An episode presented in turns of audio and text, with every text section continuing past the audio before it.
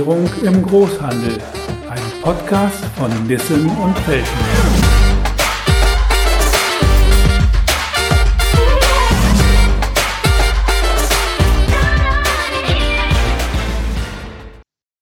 Hallo und herzlich willkommen zu einer neuen Folge von Digitalisierung im Großhandel. Mein Name ist Rainer Hill, ich bin Public Relations Manager und Redakteur bei Nissen und Felden Software. Heute geht es um die Einführung eines Lagerverwaltungssystems beim Produktionsverbindungshandel Hees und Peters in Trier. Dazu habe ich eine Gesprächspartnerin eingeladen, die darüber aus erster Hand berichten kann. Ellen Scherf ist Bereichsleiterin IT und Logistik bei Hees und Peters und hat die ERP und die LVS-Einführung als Projektleiterin begleitet. Hallo Frau Scherf, schön, dass Sie heute dabei sind. Hallo, Herr Hill, vielen Dank für die Einladung. Ja, bevor wir uns über die Einführung eines Lagerverwaltungssystems mit dynamischen Lagerplätzen und Scannern unterhalten, geben Sie uns doch kurz noch ein paar Informationen zum Unternehmen Hes und Peters.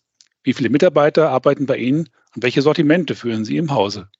Hies und Peters ist ein echtes Trierer Traditionsunternehmen. Uns gibt es schon seit 1948. Wir haben derzeit 164 Mitarbeiter im Unternehmen und wir sind über die Region hinaus bekannt für äh, Hand- und Elektrowerkzeuge, Schreinereimaschinen, Forst- und Gartengeräte, Bau- und Möbelbeschlag, Befestigung und Chemie, Bauelement und Rollladen, Arbeitsschutz, Betriebseinrichtung und Sicherheitstechnik und sind als Großhandel äh, äh, unterwegs. Also Großhandel ist unser Hauptgeschäft. Spezialisiert sind wir seit jeher auf das holzbearbeitende Gewerbe, Metall- und Fensterbau.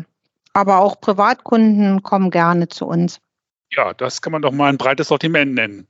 Was war denn bei Ihrem Unternehmen die Ausgangssituation, als Sie beschlossen haben, Inventor LVS einzuführen? Wie haben Sie zu diesem Zeitpunkt gearbeitet und wie muss man sich die räumliche Situation vor Ort vorstellen? Ja, bei uns äh, vor Ort ist ähm, halt rund ums Gebäude wenig Platz. Wir sind äh, am Anfang vom Industriegebiet. Rundherum ist alles bebaut. Das heißt also, wir können ähm, auf der Fläche und vom Gebäude her auch äh, nicht mehr wachsen. Wir haben äh, mit gedruckten Packlisten immer auftragsbezogen kommissioniert. Und äh, dadurch hatten wir sehr lange Wege. Die Mitarbeiter mussten, äh, mussten viel laufen. Und es kam natürlich dann auch vor, dass Packlisten nicht mehr auffindbar waren oder ähm, ja, man hatte auch keine Kontrolle, wo man am Ende des Tages steht ähm, und ob alles raus ist. Ähm, dann waren die Lagerplätze halt eben äh, statisch und äh, die Ware wurde nach Lieferanten eingesortiert.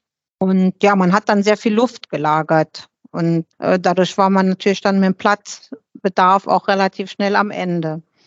Mhm, mhm. Wie haben Sie dann ausgehend vom Ist-Zustand Ihre zukünftige Lagerlogistik neu organisiert?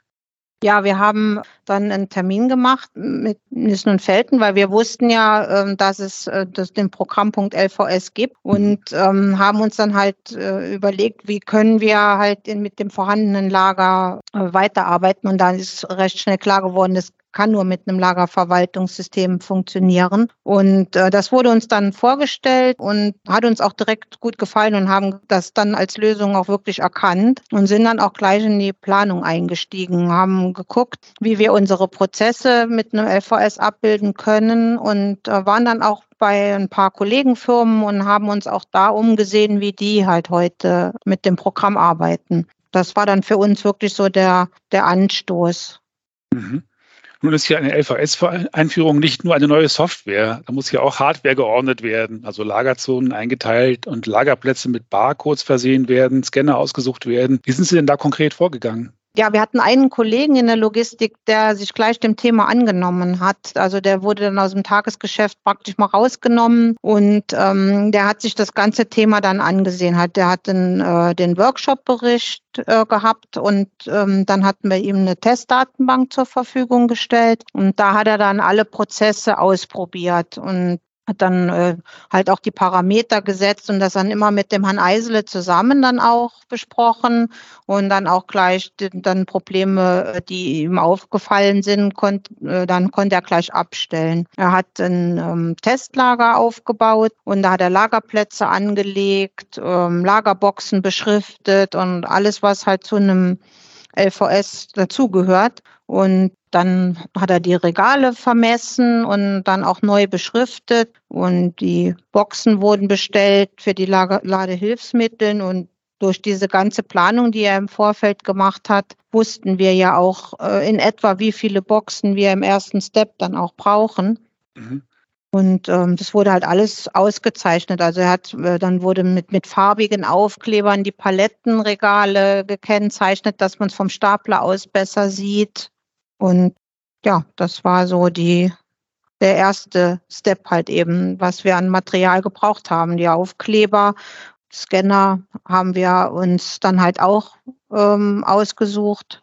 Finde ich cool. Also mit dem Testlager, das finde ich einen sehr, sehr coolen Ansatz, weil das ja dann doch recht konkret dann auch wird. Das ist ja dann tatsächlich der Sprung von der Software dann auch in die reale 3D-Welt. Das ist ja sicherlich dann auch mit einigen Erkenntnissen verbunden gewesen, wo man dann angefangen hat, mit realen Lagerhilfsmitteln und realen Plätzen zu arbeiten. Ne? Das kann ich mir gut vorstellen, dass das interessant war. Ja, das war wirklich äh, ja, also man hat direkt gesehen, wie das halt in echt funktionieren kann. Ne? Das hat, das äh, war dann alles nicht mehr so äh, so unvorstellbar halt. Und ne? das, die Kollegen konnten sich das dann halt auch schon äh, besser mal angucken.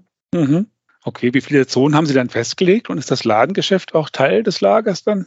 Geworden? Wir haben mit sechs Zonen angefangen, äh, als wir umgestellt haben, aber mittlerweile ähm, sind wir schon so etwa bei 13 Zonen, wo wir dann immer wieder gemerkt haben, dass es einfacher ist, äh, verschiedene Bereiche nochmal aufzuteilen. Und das, ähm, da arbeiten wir auch ständig weiter dran. Die Zonen ähm, jetzt zum Beispiel in, in Gefahrstoffe, dann Staplerzonen, äh, Bereiche, die noch eben mit einer Leiter zu erreichen sind und ähm, dann halt auch die ähm, verdichteten Zonen haben wir mittlerweile aufgeteilt, weil man da einfach auch mit mehreren Leuten mittlerweile an der, an der gleichen, im gleichen Bereich arbeiten kann.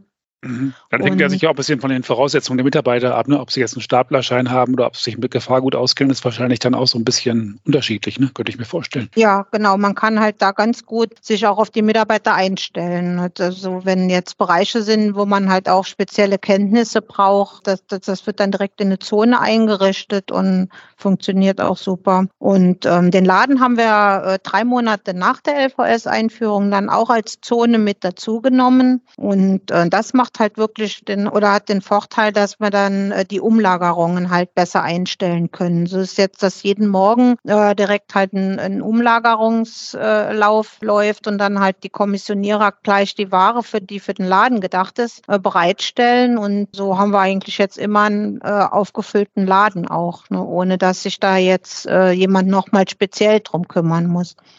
Ja, ist ja auch ein guter Aspekt. Also macht ja auch einen guten optischen Eindruck, wenn die Regale gefüllt sind. Ja, genau. Wobei das ja dieser Tage vielleicht gar nicht immer so einfach ist, wenn man sich die Lieferengpässe und die Herausforderungen der Lieferketten so anguckt. Aber das ist natürlich ein anderes Thema nochmal. Ja, das stimmt. ja, Gut, wie haben Sie denn aber dann konkret den Übergang von der alten zur neuen Logik im Lager gestaltet? Ob alles auf einen Schlag leerräumen und wieder neu einräumen konnten Sie ja wahrscheinlich nicht. Uh, nee, aber wir hatten ja ähm, äh, das Testlager halt eben hatten wir ja alles äh, äh, eingerichtet und das war ja dann funktionsfähig. Da konnten wir dann gleich mit den Mitarbeitern aus den einzelnen Bereichen auch eine kleine Schulung machen. Und ähm, dann haben wir in einem, in einem Workshop ein Skript geschrieben und haben da eine Übersetzungstabelle gemacht von den alten auf die neuen Lagerplätze. Und ähm, als wir das dann alles eingerichtet haben, konnten wir ähm, an der Inventur dann zum Ende des Jahres die Artikel den Lagerplätzen nochmal zuordnen und dann halt auch direkt mit dem passenden Bestand. Und da war dann praktisch ja alles, das wurde dann alles mit in dieses Skript dann aufgenommen und zum ersten ersten dann eingespielt. Dann waren halt die Artikel oft von den alten Lagerplätzen einfach in das neue System umgeschrieben und mit äh, dem ersten Tag der Warenannahme dann wurden dann die neue Ware dann in Ladehilfsmittel gelegt und dann ins LVS eingelagert. Und äh, so hat sich jetzt eigentlich so ja nach und nach das Lager dann gedreht von, ähm, von alten Lagerplätzen in neue Lagerplätze. Also das war relativ dann eigentlich schmerzfrei, nicht? Also nicht so kompliziert, wie ich mir es vorgestellt habe, jedenfalls offensichtlich. Dem, ja, ja, nee, das hat wirklich super funktioniert. Also das äh, hatten wir uns am Anfang auch schwieriger vorgestellt.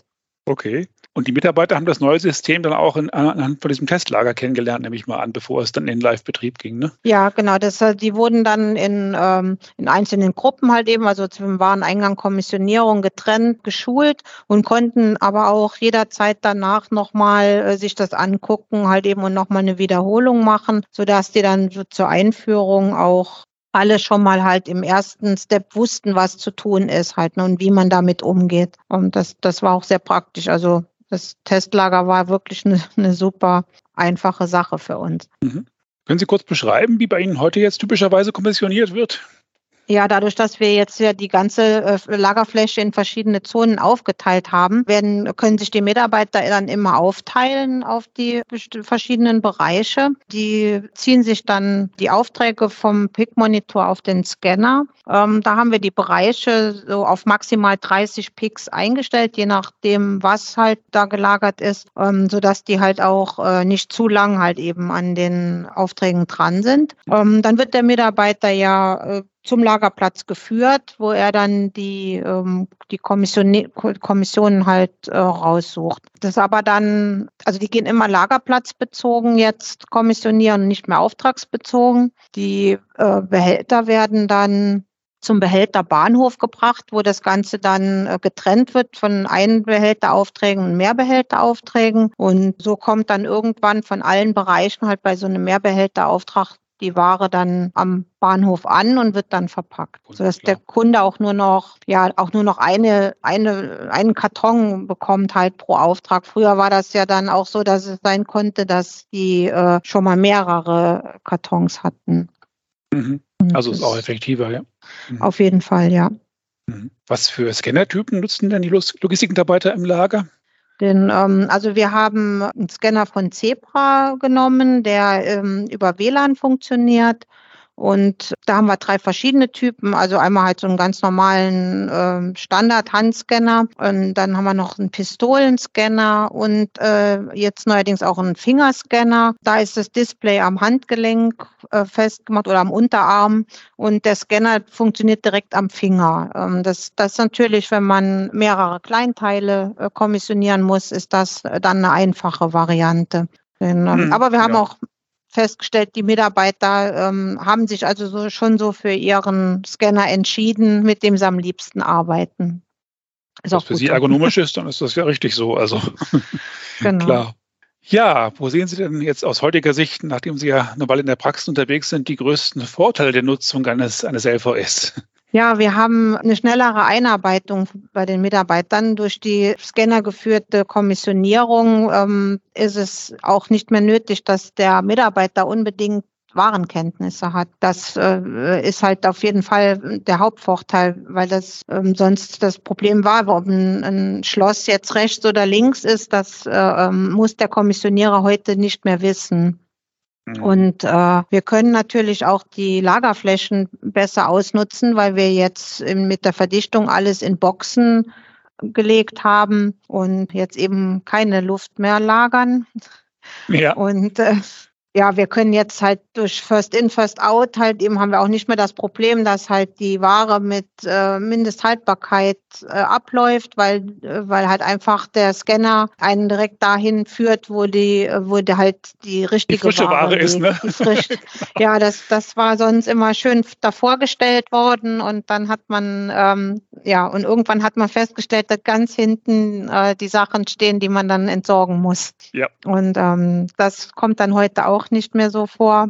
Ja, wir haben äh, eine bessere Übersicht. Da der PIC-Monitor zeigt den Mitarbeitern immer ganz genau, wie viele PICs noch in welcher Zone zu machen sind. Und ähm, auch der Verpacker sieht immer noch genau, wie viele PICs schon kommissioniert wurden und noch äh, verpackt werden müssen. Man kann äh, dadurch halt die, das Personal auch viel besser einteilen. Also wir sehen dann mittags äh, schon, ob es zu einem Problem kommen kann und können dann aus anderen Bereichen Kollegen dazu nehmen. Ähm, also das, das von der Einteilung deutlich einfacher. Und ähm, das halt eben wirklich immer dann direkt auf einen Blick. Das äh, war mal früher musste man da ja schon äh, extrem viel prüfen, um wirklich zu wissen, wo man steht. Sie können quasi in Echtzeit sehen, ne? also wie Ihre Prozesse aussehen und ob gegebenenfalls jemand einspringen muss, zum Beispiel wahrscheinlich. Ne? Ja, genau. Mhm. Ja, ich fand den Gedanken auch interessant, was Sie sagten. Man muss jetzt nicht unbedingt mehr äh, die intimen äh, Produktkenntnisse haben. Ich meine, das ist ja heute sowieso ein großes Thema, dass ja es immer schwieriger wird, auch Fachkräfte zu gewinnen. Wir haben ja doch eine große Konkurrenz auf dem Arbeitsmarkt und es wird nicht leichter. Und wenn Sie dann jemanden haben, der wirklich äh, Ahnung hat in einem Produktsegment, dann ist er wahrscheinlich ja auch in der Kundenberatung besser aufgehoben als, als jetzt im Lager, könnte ich mir vorstellen heute. Ne? Ja, das können wir jetzt auf jeden Fall besser nutzen. Und ähm, ja, wir haben im aber auch im Lagerbereich äh, haben wir mittlerweile auch äh, viele ausgebildete Kollegen halt in, in, als Fachkraft Lagerlogistik, die dann natürlich auch die Systeme besser kennen und ähm, dann halt auch ihre Ideen einbringen äh, zur Verbesserung äh, von der ganzen Lagerstruktur. Ja, das ist natürlich auch eine schöne Sache. Wie ist es denn generell? Man sagt ja so, dass doch ein LVS eine größere Sicherheit der Mitarbeiter bedeutet und eigentlich in der Konsequenz auch zu weniger Retouren führt. Kann man das bei Ihnen auch so feststellen, wenn Sie jetzt schauen? Ja, auf jeden Fall. Also die, ähm, die Retouren halt von Kommissionierfehlern, die sind deutlich äh, runtergegangen. Also das, ähm, ja, das, das war das Erste, was uns eigentlich, äh, was wir gemerkt haben, was wir messen konnten, weil die, äh, die Ware halt einfach auch nicht mehr nebeneinander liegt und Teile, die sich sehr ähnlich sehen, äh, dann eben falsch gegriffen werden. Das, das sind die, die Themen, sind jetzt komplett außen vor. Und natürlich äh, passieren immer noch Fehler, aber das, ähm, aber die Quote ist wirklich extrem gesunken. Also das ist äh, ein Haupt, einer der Hauptvorteile am LVS. Hm. Gut, das kann sich ja jeder gut vorstellen, dass wenn jetzt, sage ich mal, zwei Schrauben äh, ähnlicher Größen nebeneinander liegen, dass man die nicht unbedingt äh, auf den ersten Blick immer erkennt. Also dass das sozusagen ein Fehlerfaktor ist, das leuchtet, glaube ich, jedem ein. Insofern ist das sicher auch ein großer Vorteil, wenn die dann getrennt sind und man den Kasten abscannt und dann weiß, ah, das ist das Richtige. Ja, genau. Ja. Nun gibt es ja eine Option in unserem LVS, die sich permanente Inventur nennt. Arbeiten Sie damit in der Praxis schon? Und wenn ja, welche Erfahrungen haben Sie damit gemacht? Ähm, ja, die haben wir auch direkt ähm, äh, eingeführt, weil äh, das war auch mit ein Grund für uns für LVS zu nehmen, weil, äh, weil permanente Inventur natürlich ein, äh, einen riesen Vorteil auch fürs Unternehmen hat. Ähm, wir haben äh, dann ja von Anfang an wurden ja praktisch dann alle Plätze, die äh, geleert wurden, dann auch gleich als Inventurzählungen aufgenommen. Und ähm, wir konnten dann im Oktober äh, die, die letzten Plätze, die halt eben noch als ungezählt äh, gelten, äh, nochmal dann manuell zählen. Also die Kommissionierer haben das dann halt einfach mit dem Scanner während der normalen Kommissionierung, immer wenn die so zwischendurch Zeit hatten, haben die dann ein paar Inventurzählungen gemacht, so dass wir dann zum Jahresende wirklich alle Plätze einmal gezählt hatten. Ja, dann haben wir dann Stichproben gemacht, weil wir ja auch nicht so richtig wussten, äh, funktioniert es jetzt wirklich. Und wir hatten auch die, die, die, die normale Inventur, die, wie, wie wir sie früher gemacht haben, noch nicht ganz abgeschrieben gehabt, weil wir gedacht haben, wir warten jetzt erstmal ab, wie sich das entwickelt. Ja, es war dann tatsächlich so, dass wir kaum Fehler hatten. Also wir haben bei den Stichproben haben die Bestände gestimmt und selbst dann der Wirtschaftsprüfer, der ja dann kam, hat, die haben auch extra mehr Kontrollen gemacht wie früher, weil sie, weil sie auch gesagt haben, okay, ist jetzt das erste Mal hier im Haus und äh, auch die waren begeistert halt eben, wie, dass sie wirklich fast gar keine Fehler gefunden haben. Ja, und es war dann das erste Mal seit Hes und Peters, äh, dass es für die Mitarbeiter zwischen Weihnachten und Neujahr Urlaub gegeben hat. Also das, äh, das war dann wirklich alle gefreut, das Highlight. Oder? Ja, ähm, okay. ähm, und äh, ja, wir haben halt sonst bei der Inventur ja auch immer geschlossen gehabt zwischen Weihnachten und Neujahr. Also das Geschäft war zu. Äh, die Mitarbeiter, ich sag mal mit ja fast 100 Leuten haben wir dann gezählt und äh, aufgenommen und dann äh, geräumt. Also allein das Aufräumen war ja manchmal schon ein Tag Arbeit, was ja durch LVS jetzt auch nicht mehr nötig ist, weil die Ordnung ist ja nun mal da jetzt halt. Ja. Ja. Das ja, ich kann mir auch vorstellen, dass da keiner traurig ist. Das ist ja jetzt auch keine besonders kreative Arbeit, Sachen aufzuräumen und zu zählen, die man sich jetzt unbedingt reißen würde, oder? Also. Ja, genau. Das ist, ähm, Nee, das war jetzt wirklich, also das war dann, ich sag mal, nicht nur für die Kollegen dann in der, in der Logistik halt der Vorteil vom LVS, sondern da ja dann an wirklich für das gesamte Unternehmen, also wirklich für alle Kollegen. Ja, hat dann jeder gespürt, dass er dann frei nehmen konnte. Das ist ja sicherlich eine, eine schöne Sache für genau. alle. Ja, dann komme ich schon zur letzten Frage eigentlich, nämlich wie verlief denn die Zusammenarbeit mit dem Consulting von Nissen und Felten im LVS-Einführungsprojekt? Ja, also das war wirklich sehr gut. Also ähm, ja, Herr Eisel hat uns wirklich da sehr gut unterstützt. Er hat äh, gute Ideen auch aus der Praxis, Ratschläge und ähm, ja, man hat halt gemerkt, dass das für ihn jetzt auch nicht das erste Projekt war und er kannte natürlich auch die Probleme, die bei, die die sonst schon mal auftreten und dass man da ja halt auch sicher sein konnte, wenn wir umstellen, ähm, dann funktioniert das auch. Er hat dieses Skript für uns ja geschrieben und das haben wir dann auch im Vorfeld schon getestet und, und wussten dann auch, dass das am, äh, am 1. Januar dann halt eben auch wirklich durchläuft. Wir hatten dann auch äh, nochmal Regeltermine vereinbart für nach der Umstellung, dass wir dann auch immer direkt unsere Probleme, die aufgetreten sind, auch gleich nochmal klären konnten. Ja, Herrn Eisel auf jeden Fall von der Stelle auch nochmal vielen Dank. Also es war, also wir hatten uns das wirklich äh, problematischer vorgestellt, die ganze Umstellung. Also das war ähm, gut geplant. Also war eine schöne Zusammenarbeit.